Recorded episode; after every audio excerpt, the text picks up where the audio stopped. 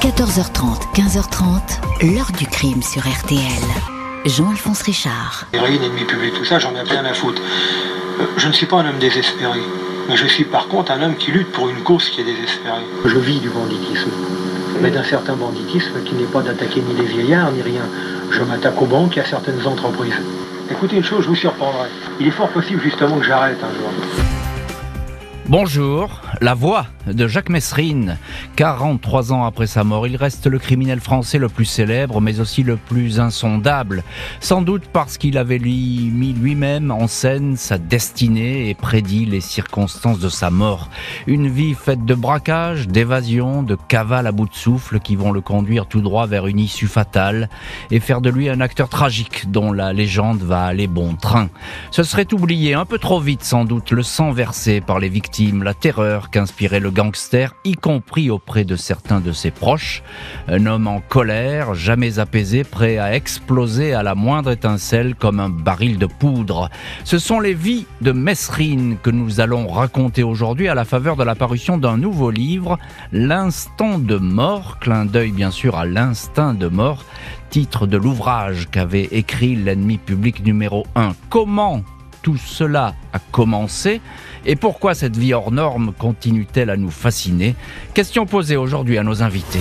14h30, 15h30. L'heure du crime sur RTL. Dans l'heure du crime aujourd'hui, la trajectoire d'un gangster nommé Jacques Messrine, une vie de braquage commencée au début des années 60, une suite de mauvais coups, de séjours en prison, un garçon réputé violent dont le nom va commencer à être célèbre. Au printemps 1969 à 5500 km de Paris. Ce 7 mars 1969, un couple de Français fraîchement débarqués au Canada, Jacques Messrine et sa compagne Jeanne Schneider, franchissent le seuil d'une grande et luxueuse demeure de la rue de Beauharnois à Saint-Hilaire, un faubourg de Montréal. Ils viennent d'être embauchés comme chauffeurs et gouvernantes par le millionnaire Georges Deslauriers.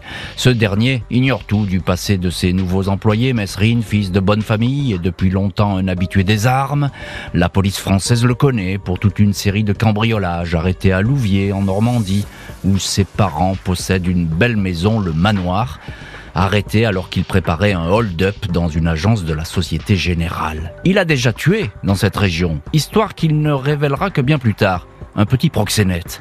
Mesrine a connu les prisons d'Evreux, d'Orléans, il a joué les cambrioleurs à Palma de Majorque, à Genève, dépouillé un industriel à l'hôtel de la Croix-Blanche à Chamonix. Bref, il n'a pas arrêté de braquer, au point que son épouse, Maria de Soledad, avec qui il a eu trois enfants, a préféré le quitter. Au Canada, Mesrine est venu se faire oublier. Mais les choses dégénèrent, colériques, irascibles.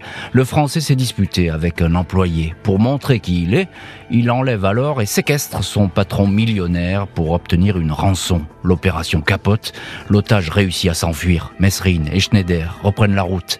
23 juin 1969, ils séjournent au motel Les Trois Sœurs sur la commune de Percé. Quelques jours plus tard, la femme de ménage découvre ici le corps d'Evelyne Boutillet, 58 ans. La propriétaire du motel gît dans le salon, un tablier autour du cou, le corps recouvert d'une couverture. Un cambriolage qui aurait mal tourné. Le couple de Français est soupçonné, arrêté de l'autre côté de la frontière, dans l'Arkansas, et remis au Canada. Mesrine débarque tout sourire à l'aéroport, se laisse photographier. La presse du Québec va être la première à le qualifier d'ennemi public numéro 1. Deux mois plus tard, Mesrine et Schneider écopent respectivement de 10 et 5 ans de prison pour l'enlèvement de Georges Deslauriers, mais ils sont acquittés, malgré de lourds soupçons, pour le meurtre de la patronne du motel. Nous étions accusés d'un meurtre que je n'avais pas commis, écrira plus tard Mesrine, laissant planer le doute sur l'implication de sa compagne. Jacques Messrine a juré qu'il ne croupirait pas dix ans dans la prison de haute sécurité de Saint-Vincent-de-Paul, établissement moderne qui compte plus de gardiens que de détenus. 21 août 72, le Français se fait la belle avec cinq autres détenus, dont le dénommé Jean-Paul Mercier. Ils ont promis à d'autres prisonniers de revenir pour les libérer, mais l'opération échoue. Messrine et Mercier braquent des agences bancaires. Le 10 septembre, des détonations attirent l'attention de deux gardes forestiers qui patrouillent sur un chemin de terre près de Saint-Louis de Blanfort. Les braqueurs qui s'entraînaient au tir ont-ils été surpris par l'éruption soudaine de ces deux hommes en uniforme? Le fait est que Médéric Côté, 62 ans, et Ernest Saint-Pierre sont froidement abattus. Jacques Messrine prend la police canadienne de vitesse, il rejoint la France en 48 heures. Dans les sept années qui viennent, il va entrer dans l'histoire du crime. De retour du Canada, le braqueur va s'installer en France et rapidement s'illustrer comme un criminel d'envergure qui ne dédaigne pas la publicité. Décembre 1972, quatre mois après son retour en France, Jacques Messrine, tout juste 36 ans, reprend du service. Il braque la paix d'une usine de Gisors. Le butin est évalué à 600 000 francs, une attaque facile. Aucun coup de feu n'a été tiré. Messrine est alors identifié comme un malfrat chevronné par la police parisienne qui, à l'époque, ne sait pas grand-chose de ses faits d'armes au Canada. De cet homme, on sait qu'il a le sang chaud et qu'il est dangereux. À la suite d'une bagarre dans un bar, il a fait feu blessé un policier. Messrine est arrêté quelques jours plus tard par la PJ de Versailles à l'entrée d'un immeuble de Boulogne-Billancourt. Il est détenteur d'un jeu de faux papiers au nom de Nicolas Scaff, architecte. Un an plus tard, il écope de 20 ans de prison, mais là encore, il ne va pas rester longtemps derrière les barreaux. Alors qu'il comparait en correctionnel à Compiègne pour une banale affaire de chèque volé, il sort une arme en pleine audience, fournie par un complice. Il tire au-dessus de la tête du procureur, prend en otage un juge et se fait la belle. Le Parisien libéré publie sa photo à la une avec ce titre Jacques Messrine, deux fois assassin, kidnappeur, escroc et auteur de hold-up.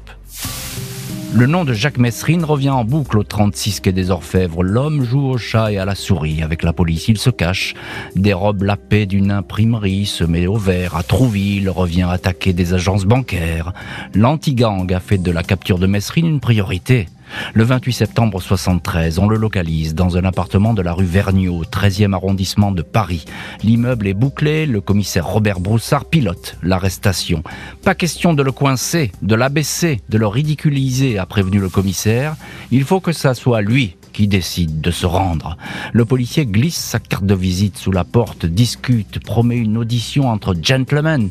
Il demande à voir Messrine en tête à tête, sans armes ni gilet par balle. Le gangster finit par ouvrir la porte, surgit avec un cigare au bec, une bouteille de champagne à la main, tu ne trouves pas que c'est une arrestation qui a de la gueule lance-t-il au commissaire. Cinq ans plus tard, Messrine déclarera à Paris Match Un type comme Broussard, je ne l'aime pas, mais je le respecte. C'est un adversaire valable. Le face-à-face avec Broussard fait de Messrine une vedette, réputation qui lui vaut d'être interné dans le quartier de haute sécurité à la prison de la santé. Surveillance accrue, lumière électrique omniprésente, pas de sortie. Le gangster est piégé, mais il ne cultive qu'une obsession, s'évader. Après quatre ans de détention, Jacques Messrine comparé à nouveau aux assises pour une interminable série de vols à main armée.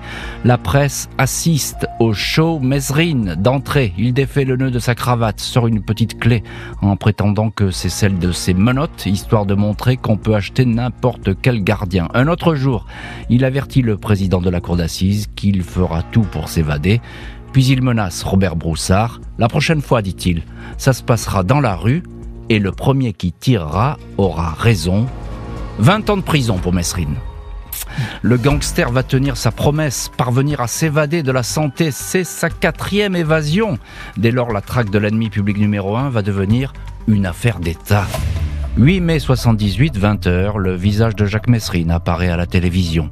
Dans la matinée, le détenu le mieux surveillé de France a réussi à s'enfuir de la prison de la santé. Il a disparu avec un co-détenu, François Bess. Un troisième homme a été tué par un gardien. Messrine avait une arme. Il a bénéficié de complicité, notamment celle d'un gardien acquis à sa cause. L'ennemi public numéro un est de nouveau dans la nature, un camouflé pour les autorités. Le président Giscard d'Estaing tape lui-même du poing sur la table. Il exige une arrestation. Mesrine sait qu'il risque désormais sa vie à tout moment. Je sais que tout ça se terminera mal. À la finale, ils arriveront à me tenir, dira-t-il. Avec François Bess, il braque une armurerie, puis le casino de Deauville où le duo repart sous les coups de feu. Après une nuit de cavale, Mesrine et Bess prennent une famille en otage, mari, femme et enfants. Ils vont franchir les barrages de gendarmerie cachés à l'arrière de leur déesse, la famille pétrifiée les dépose en banlieue parisienne.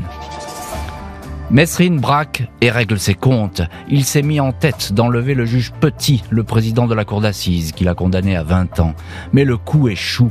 Quelques semaines plus tard, il tend un piège à un journaliste de l'hebdomadaire Minute, Jacques Tillier.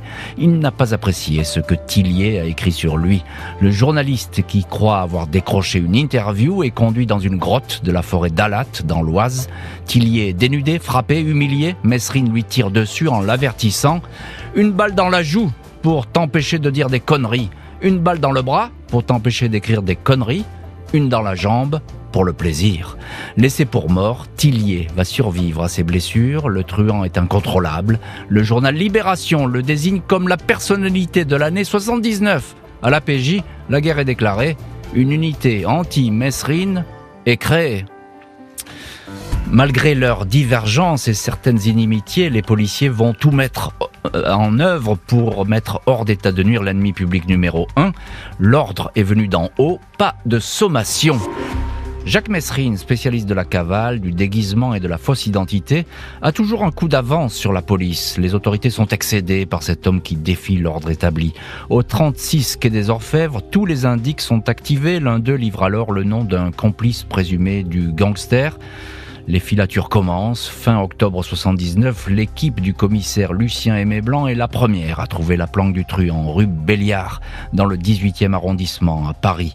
L'homme se déplace dans une BMW marron métallisée, achetée cash sous un faux nom dans un garage de la région parisienne. La police, cachée, observe un truand aux aguets, attentif aux moindres détails inhabituels. Le ministre de l'Intérieur donne carte blanche à une arrestation par tous les moyens. Vendredi 2 novembre 79, aux alentours de 15h, Mesrine quitte la rue Béliard dans sa BMW accompagnée par sa dernière compagne, Sylvia Jean Jacot, qui tient en laisse son caniche blanc. Le plan prévoit de coincer la BMW dans la circulation. Le truand roule vers le nord de la capitale. Porte de Clignancourt, le filet se resserre. À 15h15, la BMW se retrouve bloquée. Devant lui, Mesrine voit se lever la bâche d'un petit camion bleu. Il est mis en joue par des policiers. La fusillade éclate. 18 impacts de balles sur le pare-brise, trois autres sur la carrosserie. Jacques Mesrine, 42 ans, s'écroule sur le volant. Sylvia Jean-Jacot est grièvement blessée au visage. Un sac de grenades est découvert au pied du braqueur. De sommation pour l'ennemi public numéro 1. Dans la soirée, Maurice Bouvier, patron de la PJ, justifie les tirs. Nous savions qu'il était armé, nous ne pouvions pas prendre le risque de le laisser tirer sur la foule ou sur nous. C'est pourquoi nous avons ouvert le feu les premiers.